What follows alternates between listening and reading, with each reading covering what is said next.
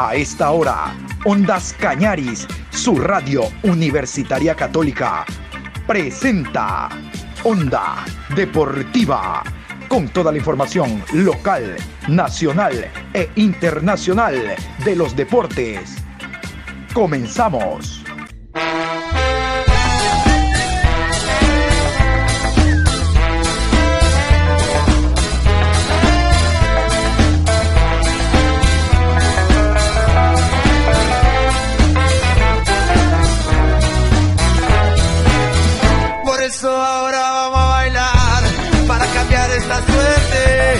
Sabemos gambetear para ausentar la muerte. Vamos a bailar para cambiar esta suerte. Si sabemos gambetear para ausentar la muerte. Hola, ¿qué tal? Buenos días, ¿cómo están ustedes? Aquí estamos iniciando la programación Onda Deportiva a esta hora de la mañana.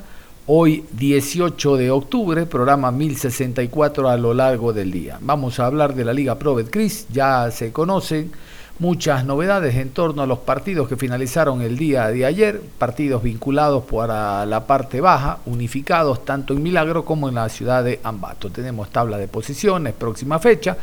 De seguro en el transcurso de la mañana se van a conocer los horarios oficiales y también la unificación, porque debe haber unificación para esta fecha decimoquinta. Yo quiero comenzar hablando del balón de oro. Nuevamente la revista Fran Football, la revista francesa, se vistió de gala en la eh, presentación oficial del balón de oro. Novedades este año, no estuvo considerado Lionel Messi, muy lejos Cristiano Ronaldo, eh, hablando de los jugadores mm, más importantes o que en la última década han estado de manera permanente ganando este trofeo como reconocimiento al mejor jugador de año calendario. ¿no? Año calendario es de la última liga del año anterior, clausura a la apertura del siguiente año. Bueno, Vamos a contarles a continuación algunos de los detalles gracias a esta crónica que nos llega desde España a través de Diario Marca, revista y diarios especializados en el deporte. Escuchemos. Karim Benzema ya tiene la recompensa que tanto ha buscado y que le ha llegado cuando más difícil parecía, tras 14 temporadas de blanco madridista. El francés ya luce en su historial el Balón de Oro, ese premio que reconoce a los mejores futbolistas del mundo y es de 10 como él mismo se calificó. Ahora puede decir que es un 10 como jugador. En pocas ocasiones un Balón de Oro fue tan aclamado como Benzema. Ayudó la presencia de 30 familiares y amigos, pero el fútbol quería dar ese premio al madridista. La ciudad de París es especial para el delantero del Real Madrid. Si hace unos meses la capital parisina fue testigo de cómo el francés y sus compañeros levantaban la décima cuarta Copa de Europa, esta vez ha sido testigo como el delantero, como el delantero tocaba el cielo para ser declarado por France Football como el mejor jugador del mundo, algo que se ha ganado con su espectacular temporada y por su trayectoria. Florentino Pérez, su más fiel defensor, fue testigo del momento que ambos trazaron 14 años atrás en Lyon en el salón de la casa del francés. Con el balón de oro entregado a Zinedine Zidane a Benzema, ya son 12 los que suma la entidad madridista, igualando al Barcelona en esa carrera que los dos equipos mantienen por todo. Di Stefano, Copa, Figo, Ronaldo Nazario, Canavaro, Cristiano Ronaldo y Luka Modric completan la nómina madridista bañada en oro. Juve y Milán se llevan en ocho. En lo individual, Messi es el jefe con siete. Con SR7 con cinco. Modric en la posición novena, Vinicius en la octava y Courtois es la séptima posición. Mané y De Bruyne complementaron el podio con Haaland como décimo. Mbappé sexto, Salah quinto, Lewandowski mejor de la temporada 21-22. El discurso de Benzema es el balón de oro del pueblo. Ver esto frente a mí es un orgullo. Pienso en cuando era pequeño, todo el trabajo donde nunca lo dejé ir. Era el sueño de un niño como todos los niños. Crecí con eso en la cabeza y luego tuve motivación porque tenía dos modelos en mi vida, Sisu y Ronaldo. Es mucho trabajo, es no rendirse, es entrenar aún más, pero sobre todo tener siempre en la cabeza este sueño que todo es posible. Porque hubo momentos en que fue mucho más difícil para mí. No solo miramos el lado positivo hoy, sino que hubo esos periodos en los que, por ejemplo, no estaba en la selección, cuando no me rendía, cuando estaba con el entrenador aquí. Trabajamos mucho en los entrenamientos y él me decía que mantuviera la alegría de jugar al fútbol y que algún día podría ganar ese trofeo. Estoy muy orgulloso de mi viaje. Y vamos a puntualizar lo que se ha escuchado a través de eh, una corresponsal que estuvo en el lugar, evidentemente con transmisión en español, de lo que ocurrió en esa noche donde Karim Benzema fue elegido el mejor jugador como ustedes han escuchado. Realmente se ha hecho justicia para un jugador que venía buscando este premio desde hace mucho rato. Escuchemos. En París se celebró la entrega del Balón de Oro edición número 66, en donde esta vez se ha evaluado el año por temporada 2021-2022 y no el año por calendario. A la cita no ha faltado la presencia de Ronaldo, Figo y también de Zinedine Zidane. La ceremonia inició con la presentación de Andrea Bocelli y el primer premio entregado fue el trofeo Copa que se da al mejor jugador joven. Pedri, el anterior ganador, se lo entregó a su compañero Gaby de 18 años de edad. En esta edición se creó un nuevo trofeo, el trofeo Sócrates, inspirado en el que fue capitán de Brasil. El premio reconoce al jugador que impacta con acciones altruistas a la sociedad fuera de las canchas. El ganador es Sadio Mané. Por segundo año consecutivo, Alexia Putellas es la ganadora del Balón de Oro en la rama femenina, primera vez que una jugadora repite este premio. Robert Lewandowski ganó el trofeo Germulia como máximo goleador de la temporada. Thibaut Courtois se quedó con el premio Yashin como el mejor portero y ya para la entrega esperada del Balón de Oro masculino, sabemos que Messi no estuvo entre los 30 finalistas. Cristiano Ronaldo quedó en el puesto número 20 y el top 10 se repartió así. En el décimo lugar, Erling Haaland, Luka Modric en el noveno, Vinicius Jr. con el octavo, en el séptimo lugar Courtois, Kylian Mbappé en el sexto, Mohamed Salah con el quinto puesto, Robert Lewandowski en el cuarto, Kevin De Bruyne con el tercer lugar, Sadio Mané se quedó con el segundo y Zinedine Zidane fue el encargado de entregar el premio al mejor jugador de la temporada, otorgado por primera vez a Karim Benzema, de francés a francés. Es el octavo jugador del Real Madrid que gana este premio y se convierte así en el sucesor de Lionel Messi. El premio a mejor club del año fue para el Manchester City, Liverpool quedó segundo y el campeón de la Champions, el Madrid, en tercer lugar.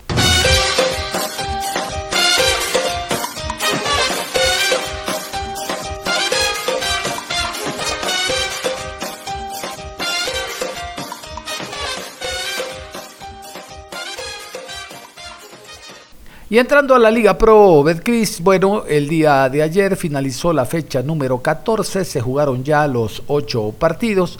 Vamos a continuación primero a escuchar los resultados y después vamos a comentar algo en torno a los mismos. Orense 1, Deportivo Cuenca 0, Gualaceo 2, Delfín 1, Liga de Quito 2, Guayaquil City 0, Muchurruna 0, Independiente del Valle 1, Católica 2, Emelec 0, Barcelona 0, Aucas 2, 9 de octubre 0, Cumbayá 1, Técnico Universitario 3, Macará 1. Muy bien, se marcaron entonces 16 goles cerrada la fecha número 14 y no solo que se definió el Cuenca como equipo que va a acompañar a Liga y al Emelec en Copa Sudamericana, aún falta el cuarto, sino que se definió también el equipo que va a acompañar a 9 de octubre para la primera B, que jugará en la primera B el próximo año. Macará, el equipo ídolo de la ciudad de Ambato, se fue la noche de ayer con esa derrota que usted escuchaban 3 a 1 ante el técnico universitario. Bien por el Cumbayá, bien por el técnico universitario, demostraron en la cancha que no querían irse y perder categoría. Bien por ellos. Y entonces, después de este análisis, Vamos nosotros con el calendario, vámonos con la tabla de posiciones de segunda fase que al momento arroja los siguientes números. Primero Aucas, 30 puntos más 16. Segundo, Universidad Católica, 27 puntos más 11. Tercero, Independiente del Valle, 26 puntos más 3. Cuarto, Liga de Quito, 23 puntos más 1. Quinto Emelec, 22 puntos más 5. Sexto Técnico Universitario, 22 puntos más 2. Séptimo Barcelona, 20 puntos más 5. Octavo Deportivo Cuenca, 19 puntos, sin gol diferencia. Noveno Orense, 17 puntos menos 1. Décimo Cumbayá, 17 puntos menos 1. Décimo primero Guayaquil City, 16 puntos menos 2. Décimo segundo Delfín, 16 puntos menos 3. Décimo tercero Gualaceo, 14 puntos menos 10. Décimo cuarto Mushurruna, 12 puntos menos 8. Ya descendidos, décimo quinto Macará, 11 puntos menos 6. Décimo sexto, 9 de octubre, 10 puntos menos 12. Y después de la tabla de segunda fase, vámonos a la tabla acumulada. Esta es la tabla que tiene 29 partidos. ¿Qué les parece? Ya llegamos a la decimoquinta esta semana. 29 fechas jugadas y estos son los números de la tabla de posiciones. Primero, Universidad Católica, 56 puntos más 25. Segundo, Aucas, 56 puntos más 22. Tercero, Independiente del Valle, 53 puntos más 7. Cuarto, Liga de Quito, 52 puntos más 5.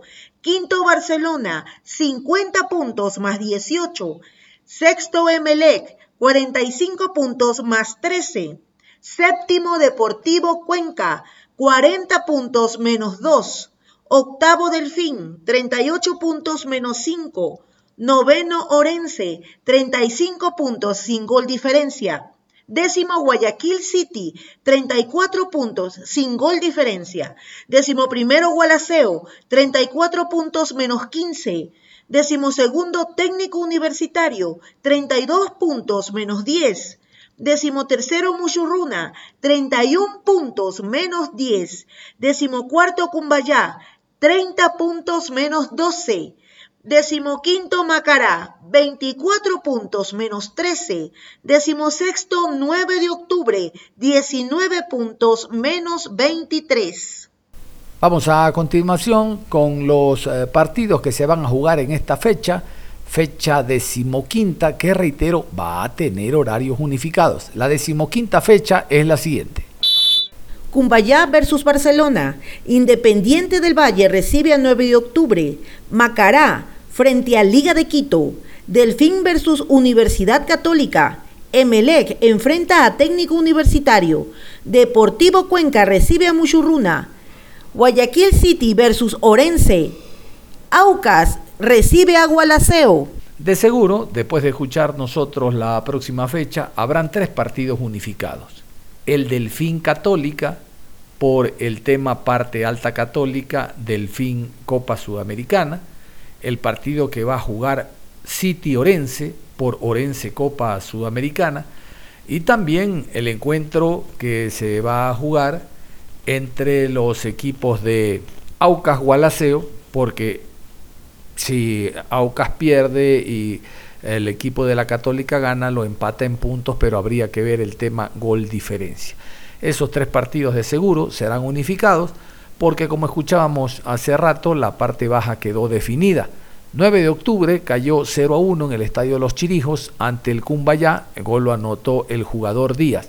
Quiero que ustedes escuchen la alineación de 9 de octubre en este partido. Vamos para el Estadio Super 9, ya está aquí. Vamos para el Estadio Super 9, ya está aquí. Usca con el 28, Folleco con el número 21, Quiñones con el 19, Becerra con el 2, Camiseta 50, Ladines con el número 16, Casares, Pachito con el 35, Caicedo con el número 18, Vergés con el 7, Daluz con el 77 y Caicedo con el 9. Tan solo tres jugadores de los considerados titulares estuvieron presentes en este partido. Ey, no me lo cuente a Vergés. Vergés no es titular. Hoy lo pusieron dentro de todos los juveniles que actuaron. Incluso tapó el cuarto arquero de 9 de octubre. Oiga, este problema no es el 9 de octubre. No me van a decir, no, 9 de octubre salió con suplentes a regalarle el partido. No, señor. 9 de octubre tiene su mente en Copa Ecuador, ganar el siguiente partido y ir a la final y ganarle a Independiente del Valle, porque solo siendo campeón puede ir a representar al país en Copa Libertadores de América. No ve que ya está en la B. Así que este no es problema del de 9 de octubre, este es problema tuyo. Vamos con Cumbayá. El Pato Hurtado logra mantener al equipo en primera categoría. Los 11 del equipo quiteño. Querido Cumbayá, querido Cumbayá. Viveros con el 1, Gustavino con el número 16. Ramírez con el 31, 14 para Suárez, Paredes con el 13, Tapia con el número 10, camiseta 20, Zaragoza, Arce con el número 30, 5, Bone, Don Santi con el 22 y Bazán con el número 32. Reitero la felicidad para el cuadro del Cumbayá que se mantiene en primera categoría. Los dos que ascendieron, Gualaceo y Cumbayá, se mantienen entonces el próximo año en la primera. Bueno, Macará descendió, acompañó al 9 de octubre que hace rato ya había perdido categoría y a falta de una fecha Macará lo va a acompañar entonces y jugar en la primera B del campeonato. Vamos a continuación con el técnico universitario Juan Pablo Buch logró mantener la categoría, logró que el equipo del técnico universitario eh, logre eh, alcanzar la cantidad de puntos necesarios y mantenerse en primera. Juan Pablo Buch el colombiano y los 11 del rodillo rojo. Chávez con el 1, Carcelén con el 31, Medranda con el número 26, Quintero con el 29, 14 para Tapiero, Mejía jugó con el 5, Arboleda con el 37, Pata con el número 17, Cuero con el 35, 8 para Armas y Blanco con el número 9. Armas, Estupiñán y Palacios, Armas a los 6 minutos, Estupiñán en el segundo tiempo y Palacios rubricaron la victoria 3 por 1 sobre el conjunto de El Mácara. Ganas, garras, deseo. Eso es lo que venía mostrando el equipo de técnico universitario sumado a el buen fútbol. Hay que felicitar a la hinchada ambateña en general, buena presencia de público, el estadio totalmente lleno, como deberían ser los escenarios deportivos del país y no precisamente en este último tramo cuando o se está por lograr el objetivo de llegar a Libertadores y con un título o perder categoría. Vamos a escuchar los 11 de Marcelo Fleitas, los 11 del Macará, que jugará en la B. Que viva el Macará, que viva el Macará. Espinosa con el 25, Cazula con el número 2, 16 para Mora, Peña con el 3, Quiñones con el número 5, camiseta 22 Caicedo, Olmedo jugó con el 6, Arce con el 8, Valencia con el número 18, 80 para Morales y Mina con el número 24. Mina, que ha sido uno de los eh, buenos refuerzos que llegaron en el tramo final cuando ya se le estaba quemando la casa al equipo del Macará, escuchan ustedes, fue el que anotó el tanto. Un bonito gol a propósito del jugador colombiano. Yo quiero decirles lo siguiente. No se pierde la categoría en el último partido. No, no. Esto es una, una suma de errores cometidos primero por la dirigencia. El que contrata es el dirigente. Contrata al técnico y los jugadores ya saben ustedes la famosa frase del bolillo. A los técnicos nos contratan por buenos, pero nos echan por malos. Hay que tener una lupa, sobre todo a nivel de estos clubes que tienen poca economía, tratar de no equivocarse como contratando técnicos que conozcan el medio, contratando técnicos que hayan trabajado ya en nuestro país. Que venga un extranjero recién a conocer el medio es dificilísimo. Y cuando hay un técnico que conoce el medio, y las cosas no le están saliendo, bueno, a la primera de bastos te fuiste, pero no es mi compadre, Paul Vélez, Paul. Pobrecito, ¿qué va a ser mi compadre? Ahí está pues tu compadre, tu compadre está en el equipo de Loja y tú estás en la B. El otro está intentando de la B llegar a la A y tú sigues en la B. Si se contratan jugadores extranjeros de medio pelo, oiga, la, la reglamentación de Liga Pro dice contratar hasta seis no de obligación 6, hasta 6. Contrata tres buenos y revierte ese 50% que vas a gastar en los otros en los tres buenos. No dice que debes de contratar 6, hasta 6. Los extranjeros de este año fueron carta negativa, exceptuando Luis Mina Zapata, que llegó en el último tramo. Una golondrina, no hace verano. Aparte, la dirigencia mostró un que me importismo al plantel no, no reforzándolo, no dándole eh, las bases necesarias para salir adelante. ¿Cuáles son las bases de un equipo? Los nacionales, pues. Y la otra, hasta el último partido, a la hinchada. Miraron para otro lado cuando la hinchada le pedía las entradas, queremos apoyar al equipo, apóyenos con las entradas. No nos las vas a regalar, las vamos a pagar. miraron para otro lado. Tuvo que la barra de los ultras, yo les hago acuerdo, la barra de los ultras escribirle a técnico y sabe que, denme vendiendo ve, unas entraditas para ir al estadio. La hinchada, y la hinchada la pagó. Entonces, cuando un directivo no le importa el club, no le importa paso por jugadores, cuerpo técnico y lo más importante, la hinchada, sino el, ellos, ellos, seguir incrementando su dinero, ellos, los viajes, ellos, amarrar sponsor, ellos, que me pague Gol TV, ellos. Ahí están las consecuencias. Termino como comencé. No se pierde la categoría en el último partido. Esto es una suma de errores que cometió esta dirigencia. Dicen que de los errores se aprenden.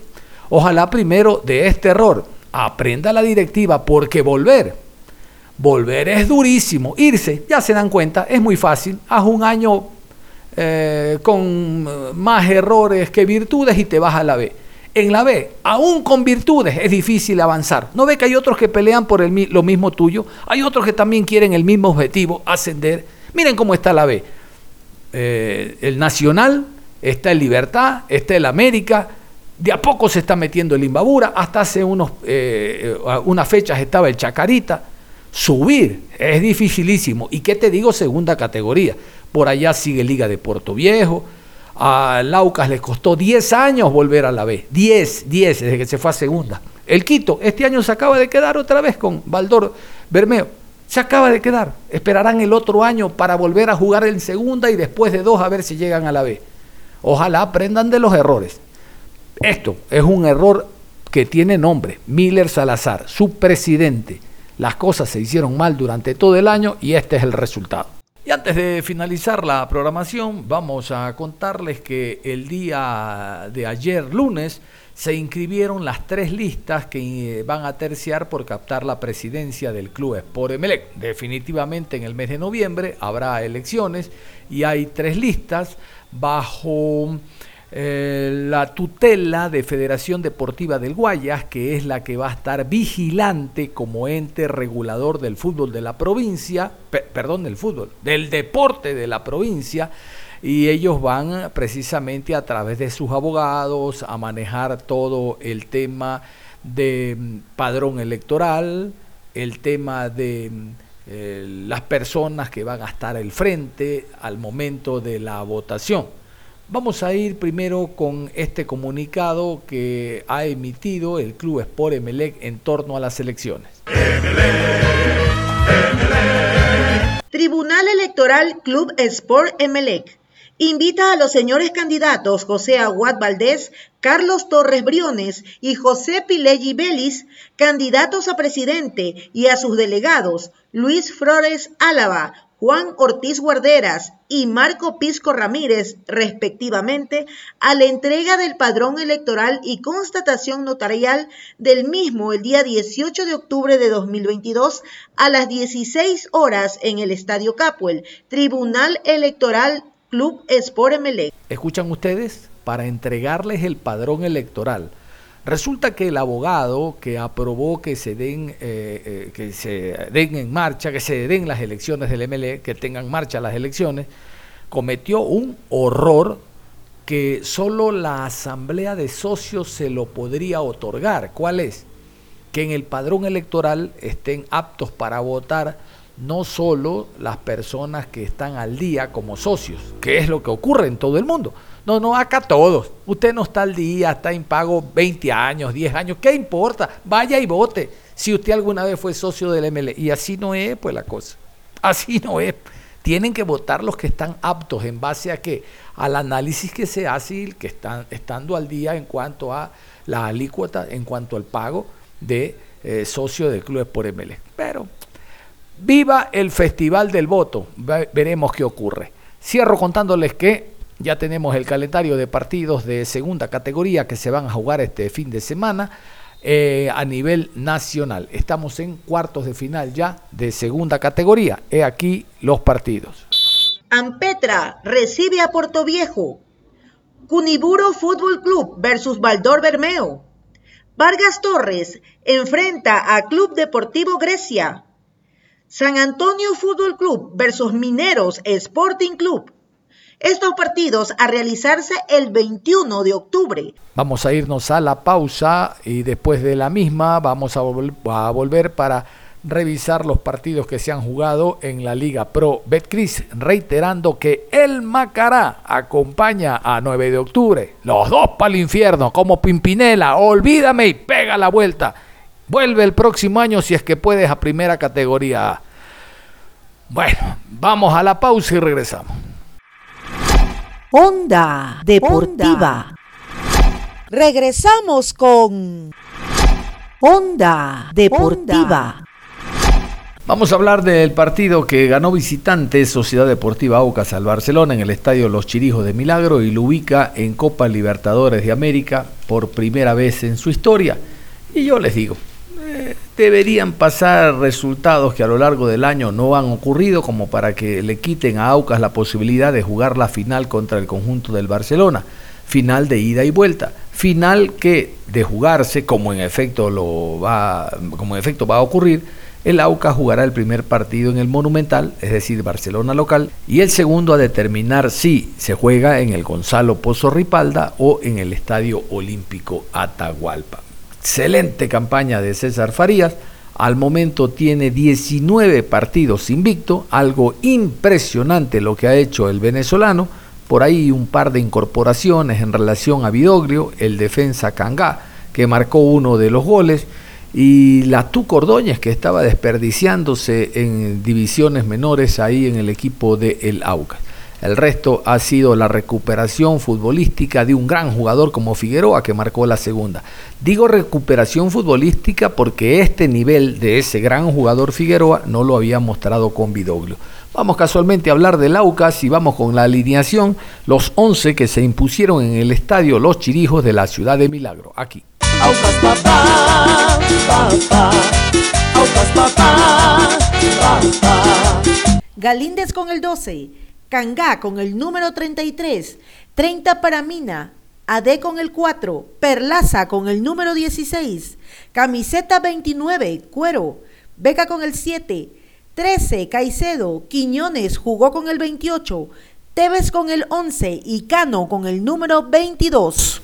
Bueno, estos fueron los inicialistas, ¿no? Porque después salió Cano, salió Tevez, salió algún otro jugador, e ingresó Fridusewski, ingresó La Tuca, ingresó Figueroa, y ya cuando el partido estaba a favor del Barcelona, del Aucas, ingresó el jugador Romero, el machete Romero en defensa para juntarse a D, juntarse a Mina, juntarse al jugador Cangay amarre al 21 bloque muy importante que es el que le permite a Aucas no recibir muchos goles. Perlaza por la derecha y Cuero por la izquierda. Tiene un bloque defensivo realmente bueno.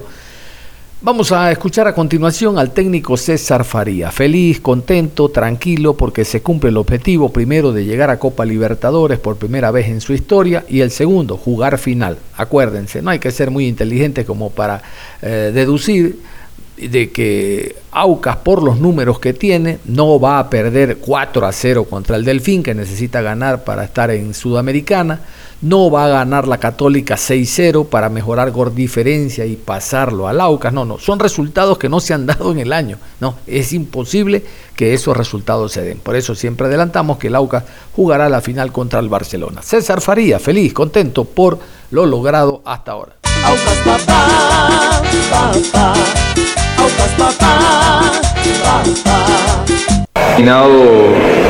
el semestre anterior ganando, ganando, ganando y, alargar este, esta cadena de invictos, enfrentando rivales de muy buen juego, muy poderosos y que ellos han tenido el carácter y, y la dedicación. Agradecerle a todo el país porque en verdad me han tratado con mucho respeto, con mucho cariño.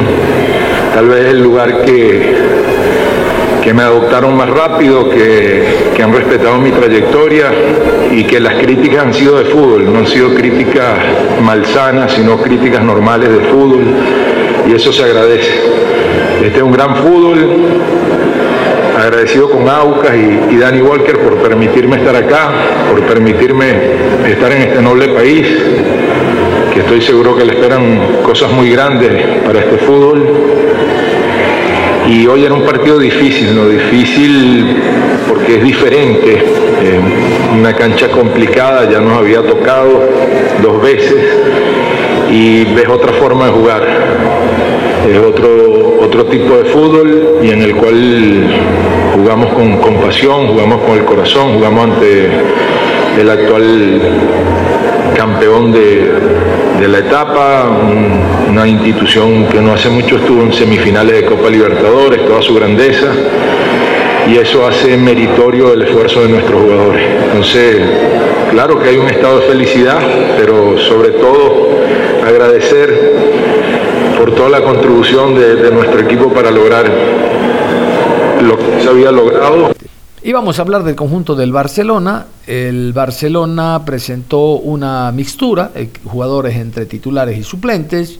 Presentó incluso ya en la segunda parte muchos jugadores jóvenes. Y realmente el trámite del compromiso estaba para que un equipo que le ponía todo, terreno, cancha, pelota, presión, como el AUCA, se llevara los tres puntos como efectivamente ocurrió y ya no depender de nadie sino de su propio resultado para jugar final. Vamos con la alineación del Barcelona, los 11 de Fabián Bustos en el Estadio Los Chirijos de Milagro. Burray con el 1, Valencia con el número 7, Quiñones con el 6, Rodríguez con el número 4, 14 para Aymar, camiseta 22, Leonay, Piñatares con el 20, número 77, Preciado, Castillo con el 16, Molina jugó con el 19 y Cifuente con el número 18. Luego para la etapa complementaria, como les decía, llegaron las variantes, sobre todo de jugadores juveniles, ¿no? Ya es una realidad Energio Díaz como defensa corriéndose por la izquierda. Recuerden, ese hijo del que fuera jugador del Cuenca, seleccionado en su momento, jugador del Valdés, que marcó gol en la Copa Quirín, luego se quedó por el territorio asiático y ahora trabaja como entrenador. Su hijo ya es una realidad, alternando en el equipo de el Barcelona, de seguro el próximo año va a tener mayores oportunidades. Todo depende de él. Vamos a ir a la rueda de prensa con el técnico Fabián Bustos, dice que el resultado fue injusto. Bueno, cada técnico tiene su forma de pensar. Hubo un equipo en la cancha que manejó el ritmo del partido, que fue el, el Aucas, pero sin embargo Bustos dice que el partido fue injusto y que él tiene otras estadísticas donde podría demostrar que el Barcelona fue superior. Bueno, los técnicos de fútbol son los más mentirosos que existen y ven el fútbol a su manera. Bustos no se queda atrás. Aquí el argentino. Quiero saber cómo va a ser el tema de la, planificación, eh, me refiero a la rotación de jugadores, considerando que la última fecha es en la altura con Cumbayá y también lo poco que falta para la final del torneo. Buenas noches, ¿cómo te va, Flor? Un gusto, saludo a todos. Ya la planificación ya viene, ya viene, ya venimos rotando. Salvo los, los dos primeros partidos, ya después el, el tercero ya tuvo algunas rotaciones, empezamos a empezar a cuidar jugadores. Eh, y obviamente hoy tengo tres jugadores que salieron con, con contusiones, una contractura. Eh, y bueno, hay que cuidar a los que, pensando ya en, en las finales, para, para, lo que vinimos y, tratar de estar. Ya tenemos la planificación, solo falta, falta definir si juega sábado o domingo. Tenemos, ya tenemos eh, la planificación de el equipo que arrancaría jugando la final va a ser fútbol seguramente el viernes sábado. Eh, otro grupo va a ir a competir el último juego. Tenemos que evitar sanciones, evitar lesiones. Eh, y bueno, y luego tendremos las dos semanas, la primera previa a la Copa Libertadores la final, donde también tenemos planificado hacer un, eh, fútbol contra un equipo ese fin de semana y ya eh, la semana previa al 6 de, de, noviembre, que es la semana de, final, donde ya por suerte ya recuperamos nuestro estadio, nuestra identidad, nuestra casa, nuestra forma, obviamente que, que es donde nos sentimos cómodos y donde nos gusta estar.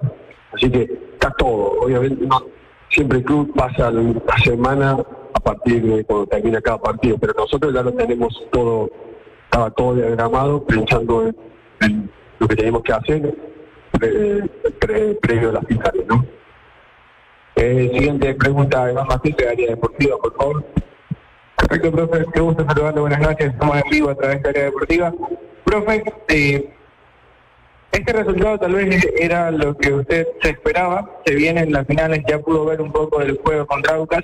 ¿Qué conclusiones le deja a este encuentro que pierde con Sociedad Deportiva Aucas después de 18 años Barcelona pierde de local contra el equipo de Profe? Muchas gracias. Bueno, dijiste un montón de cosas que numéricamente son realidades, pero no jugamos nuestra cancha, no jugamos con todo el equipo, no, no es lo mismo. Eh, obviamente que tú marcas eso, como yo te puedo marcar un montón de estadísticas positivas que hemos aumentado, para mí, pues, no eh, no, este partido no es igual o similar al que va a ser en las finales si es AUCA. Obviamente están son los más candidatos, ¿no? No queríamos perder el partido, pero hoy te vuelvo a decir, tres de los que estuvieron entre los once salieron con contusiones y molestias musculares. Eh, Imagínate que si pierdo como perdí el otro día Carcelén, una, una jugada que, que una expulsión que no, si pierdo algunos por expulsión o si pierdo algunos más por contusiones, obviamente no es lo que queremos. Ellos tienen que usar a todos sus jugadores porque tienen que conseguir el objetivo todavía. Nosotros tenemos que pensar ya en no hacer daño. No me gusta el resultado, me parece que es injusto el resultado, no le voy a sacar mérito porque, porque vienen haciendo las cosas muy bien, pero el partido no, no, no, fue para perderlo. Y te vuelvo a decir que una cancha que es visitante para los dos, porque no es nuestro estadio, no hemos entrenado ni un día acá, nos tocó por un partido, eh, y no es nuestro estadio pero bueno, nada, vos recalcas la, estadística, como yo te puedo marcar un montón que son enormes, más importantes que la que acaba de marcar, por lo menos para mí, ¿no? Y otro de los partidos que precisamente se jugó por la parte alta de la tabla fue el encuentro entre Católica y el equipo del MLE, jugado en el Estadio Olímpico Atahualpa, con victoria de Católica 2 por 0. Ya Católica está en Copa Libertadores de América mm, como tercero. Primero estará Barcelona, segundo Aucas, o primero Aucas, segundo Barcelona y el tercero será Católica. Porque reitero, aún ganando en esta fecha Católica, le podría alcanzar, si no gana el equipo del Aucas, lo alcanzaría en puntos, pero el gol diferencia es abismal. Y Aucas, seamos honestos, va a enfrentar al Gualaceo, que no tiene nada que ver y tiene un equipo corto. Para variar, el último fin de semana le volvieron a expulsar a otro jugador. Y Católica con su gente en su estadio, eh, Aucas con su gente en su estadio no va a desaprovechar la ocasión que tiene para ratificar no solo su presencia en Libertadores, sino jugando final. Por lo tanto, lo de la Católica es plausible, porque año seguido vuelve a jugar Copa Libertadores de América, bien por Miguel Rondelli, que llega con este equipo que tiene un interesante poder ofensivo. Vamos primero con la alineación. ¿Qué les parece que presentó Católica para enfrentar al Emelec el fin de semana?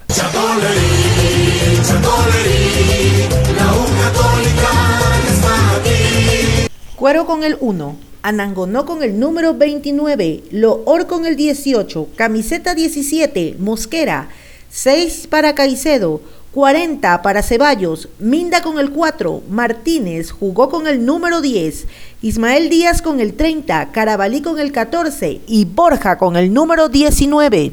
Les decía, ahí está la alineación, poder ofensivo.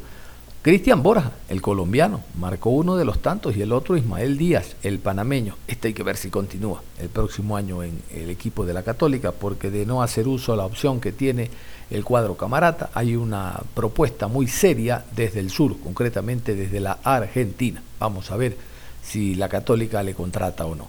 Lo cierto es que Rondelli estaba muy contento en la rueda de prensa porque se ratifica su presencia en Libertadores y todos sabemos lo que aquello significa para un director técnico. La Católica tiene un equipo muy bien estructurado, por ahí creo yo que tiene que reforzarse algo más en el medio sector, precisamente en la zona de gestación. Vamos a continuación a escuchar a Miguel Rondelli, el director técnico argentino, que eh, habló en rueda de prensa. Aquí está.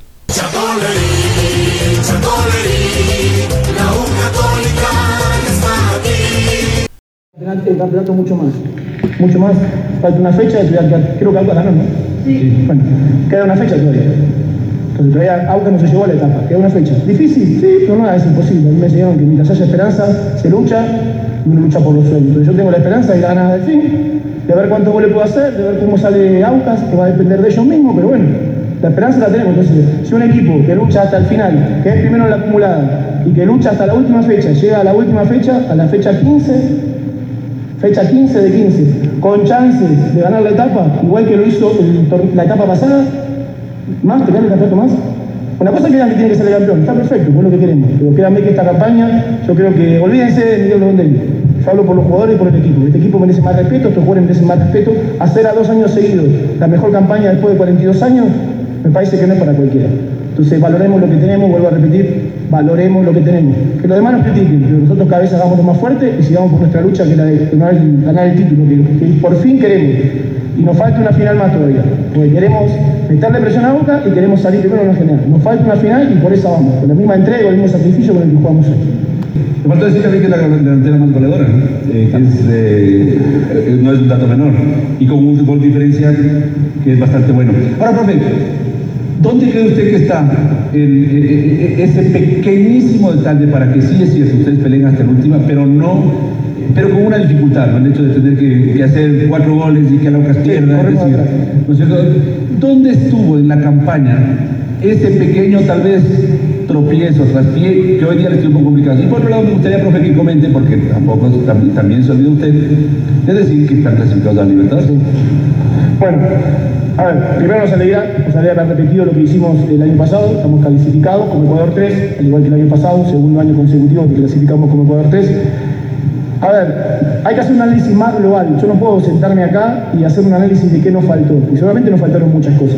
Eh, como dice usted, llegamos a la última fecha del campeonato corriendo de atrás, estamos tres puntos atrás, que es la realidad, estamos iguales, un punto arriba. Pero creo que se está creando una mística ganadora que el club año a año viene construyendo. Durante la semana siempre dije, Católica no se cae en la difícil. Y hoy la, hoy la muestra, ¿eh? porque hoy no se cayó. Usted podía haber perdido, podía... Dicen, no, por el empate de Cumbayá. También Aucas se empató ahí, no es que se cae en la difícil, son partidos. Entonces hay que hacer, seguramente nos faltan cosas, sí, seguramente nos faltan cosas como equipo, como institución, hay que seguir creciendo, lo estamos haciendo de a poco. Eh, es un club que crece de a poco, que, que, que lucha día a día por superarse es así, a nosotros nadie nos regala nada, nadie nos regala nada, es un club que lucha, eso lo aprendí yo desde que llegué en el 2018, es un club que lucha día a día. Pero voy a repetir, hacer un análisis sería demasiado simplista. Yo podría decir un punto que perdimos acá, dos puntos que perdimos allá, pero eso es muy simplista. Como también podría decir, por ejemplo, yo considero que los, por ahí ustedes saben más de eso, eh, yo considero que los mejores jugadores de la, últimos, de la última década, de las últimas dos décadas son Cristiano Ronaldo y Messi. Entonces, decirle a Cristiano Ronaldo qué le faltó para ganar más balones de oro. Y tuvo la desgracia que, estuvo la misma, en, la misma, en la misma década que Messi. Y Messi le sacó 10 balones de oro. Entonces no es una análisis simplista. Solo tuvimos la desgracia de hacer una campaña, segundo un punto en la primera etapa. Vamos a suponer que ganemos y quedemos a tres puntos porque sale campeonato. Podemos llegar a salir primeros o segundos en la segunda etapa, o hasta podemos perder la etapa por diferencia de gol, si se quiere. Y entonces, ¿qué nos faltó? Y nos topamos con un equipo que hizo las cosas muy bien, que sacó más del 80% de los puntos, que hizo la mejor campaña de su vida, que hace 18 partidos que no pierde, 19. Entonces, ¿qué nos faltó? También a veces no es que te falta algo, es a veces que te encontrás con uno que hace las cosas mejor que otro. Y yo creo que, bueno, ellos han hecho las cosas mejor que nosotros. Entonces, no es que nos faltó algo. Yo creo que debemos, sí, hacer un análisis, no nos queremos conformar con esto, debemos hacer un análisis, pero eh, el análisis tiene que ser más profundo, ¿no? De un día para el otro y, decir, ah, nos faltó esto que ser más profundo, seguramente nos faltaron cosas, pero lo voy a repetir, a mí siempre me enseñaron, eh, son los valores con los que yo crecí, son los valores que hicieron que me identifique con este club, que siempre hay que ir por más, siempre hay que valorar lo que uno tiene, aspirar a mucho más y de a poco ir creciendo. Y cuando esos pasos se van dando, tienen que ser asentados sobre algo sólido. Eh, a mí no me gustaría ser millonario no me la lotería, le digo la verdad. Lo festejaría sí, pero a mí me gustaría ser millonario porque me he sacrificado durante toda mi vida para poder conseguir dólar a dólar la plata que me ha hecho millonario. Eh, y creo que a veces hay que valorar el proceso. Yo creo que venimos de un proceso muy bueno, donde respetando los valores y la historia del club, sobre todo en el buen juego, vamos devolviendo a Católica al lugar que se merece. Entonces, en 41 años o 42 años, haber hecho estas dos campañas, que voy a repetir. No hablen de Miguel Ronelli porque hay que darle gracias al profe Cédico, hay que darle gracias al profe Santiago Escobar. Sí, es un proceso muy largo que involucra a mucha gente. Hay que recordar a los dirigentes que están, a los que estuvieron. Es un proceso muy largo pero muchos de estos jugadores estuvieron en todo el proceso, entonces eh, merecen un poco más de respeto, merecen que se los valoren, merecen que, eh, merecen que se reconozca el esfuerzo que están haciendo y no que siempre se les critique lo que les falta para llegar a algún lugar. Realmente ojalá sea este año y si no queremos sentar las bases para que se acostumbre a esto que estamos haciendo ahora. Católica tiene que acostumbrarse a luchar los campeonatos todos los años, los gane o no los gane. Ojalá que los gane y gane mucho, pero tiene que ser protagonista todos los años, porque no sirve de nada ser campeón un año y después terminar desapareciendo o con muchas deudas en segunda categoría. No, le, no pudo cerrar peor el MLE el año, un año pésimo para el MLE, para Liga. Eh, llegar a Copa Suramericana no es ningún éxito, no es ningún logro después de eh, reforzarse y presentar un plantel sumamente caro. Liga, MLE, Barcelona son equipos caros y tienen que apostar siempre a Copa Libertadores de América. Se dan cuenta que Mm, los logros o eh, las llegadas a distintos torneos se manejan de manera diferente. Por ejemplo, acá en Cuenca hay felicidad, Cuenca llegó a Copa Suramericana, qué bien y todo lo demás. Pero para MLA Liga es un año pésimo, paupérrimo, pobre, negativo, en base a la inversión. Cuenca invierte poco, llegar a un torneo internacional es un éxito. Estos otros equipos no, con historia, con tradición, siendo campeones en el fútbol ecuatoriano, eh, participantes de Copa Libertadores, ante un mismo hecho, si ven las dos posiciones cuáles son. Vamos con la alineación del MLE y les voy a comentar algo. La alineación que puso el técnico Ismael Rescalvo el fin de semana para enfrentar a la Católica. Ortiz con el número 12, Caicedo con el 14, 20 para Rodríguez, Guevara con el número 3, 26 Mejía, Arroyo con el 5, Garcés jugó con el número 13, camiseta 7 para Chalá, García con el 11, Ceballos con el número 21 y Cabeza con el número 9. Antes de este partido, recuerdo yo el día viernes les había comentado, el MLE, el MLE seguro pierde. ¿Por qué? Porque no está Sebastián Rodríguez, que es medio equipo, casi casi todo el equipo el MLE, Sebastián Rodríguez más 10, y no iba a estar el jugador. Entonces era una ventaja muy alta que daba el MLE. Ahí jugó Garcés y Arroyo, y ninguno de los dos juntos se parece a Rodríguez. Y si a eso le suma, esto le quería comentar. ¿Cuándo lo escucharon ustedes a Chalá titular? Pero ni en la variante. Este jugador que salió de Católica, que se fue a Argentina y nunca jugó, y de allá lo trae el MLE y acá tampoco jugó, ahora lo pone de titular el técnico. ¿Quién entiende a Rescalvo? ¿Por qué jugó Chalá? Que alguien nos explique. ¿Qué, y, o sea, ¿Cuál fue la motivación, la preparación que tuvo en la semana para convencer al técnico ahora en la fecha 14, a falta de una, para que juegue Chalá? Si decimos que Rodríguez es él y 10 más en el MLE, Chalá es uno menos. En el año no ha jugado, ha sido una o dos, póngale tres veces. Ah, estuvo a la variante, nada más.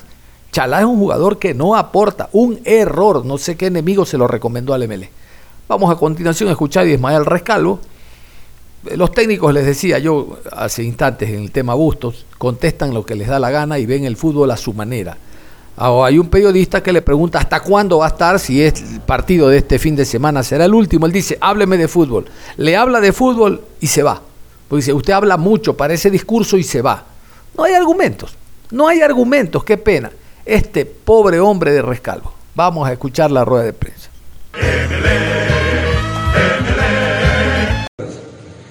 Siempre me pasa con usted que yo veo parece otro partido que el suyo, pero como eso es muy subjetivo, le voy a preguntar por temas más subjetivos. Usted está tres años y medio en Melec. le voy a preguntar por temas mucho más subjetivos. Usted está tres años y medio en Melec, eso es cierto. Ha conseguido un subcampeonato, dos clasificaciones sudamericanas, en un año no consiguió ninguna clasificación. Clasificación Libertadores, si te olvidas. Por eso, la, la, de 2019. ¿Qué ha hecho dos sudamericanas? Dos sudamericanas. ¿Y Libertadores? Y una Libertadores. Ah. Siendo, siendo su campeón, claro, por supuesto. Perfecto. A ver que se te olvidaba. No, no, no, no se me olvidaba. Pensé que estaba. Pensé que estaba sobreentendido. Los que sabemos de fútbol sabemos que si uno es un campeón, clasifica a la Libertadores. Pero en fin, profe, lo que le quería preguntar es: después de que me le fue un, el, el mejor equipo de la década, ¿cómo califica su paso? y, y le pregunto esto porque hay rumores que afirman de que usted estaría terminando su vínculo con Emelec la próxima semana. Eh, si quieres eh, hacerme una pregunta sobre el partido, yo muy gustosamente te hablo del partido, del juego, de lo que me, me quieras preguntar. Lo que son preguntas extradeportivas no la voy a responder. Entonces te doy la oportunidad de poder preguntar una otra pregunta. Si a usted le parece Si la tienes clara, porque parece que no.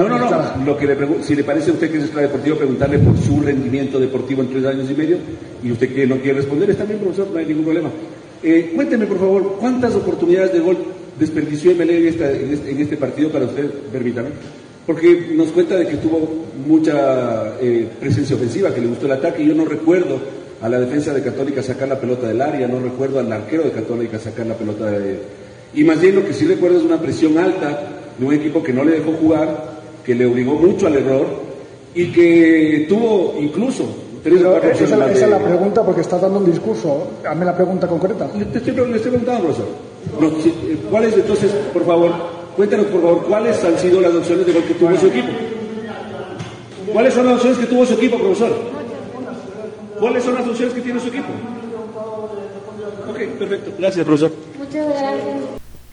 Ese es Ismael Rescalvo, eludiendo la responsabilidad, eludiendo el conversar, no con el periodista. El periodista le pregunta en base al que el hincha no le puede preguntar, entonces espera que el periodista sea frontal. Lo que no se es aquí, eh, lo que no se es en Guayaquil. En Guayaquil no se es frontal, por ejemplo, con este hombre, MLE, porque corres el riesgo de que no te den después entrevista. Por último, incluso como hace Liga Pro, donde hablas mal de mí, te retiro la credencial. Entonces hay una serie de compromisos que hacen que se maneje con paños tibios. Pero el de Quito, que no tiene absolutamente nada que ver, le pregunta de frente. Ojo, y viceversa. En Quito es intocable el señor Pazu el día. En Guayaquil sí le damos. O acá en, en Azogue le damos, le preguntamos. Lo mismo ocurre con el Cuenca. Mi- en, en su lugar, donde actúa el equipo, es difícil que un periodista sea frontal por este tema. Uy, después no me dan una entrevista. Uy, después me miran mal, me reclaman. En cambio que está afuera no tiene compromiso. Y el hombre vea, huyó, cual rata, huyó, huyó de la rueda de prensa. Ojalá huya también del país y se vaya para beneficio del MLE. Cierro contándoles que el día de ayer se inscribieron dos listas para terciar para las próximas elecciones del MLE, el señor Torres y el señor Pileye. El otro que dice que se va a inscribir, realmente ojalá le haga un beneficio al fútbol y no se inscriba, porque ya estamos cansados de charlatanes en el fútbol ecuatoriano.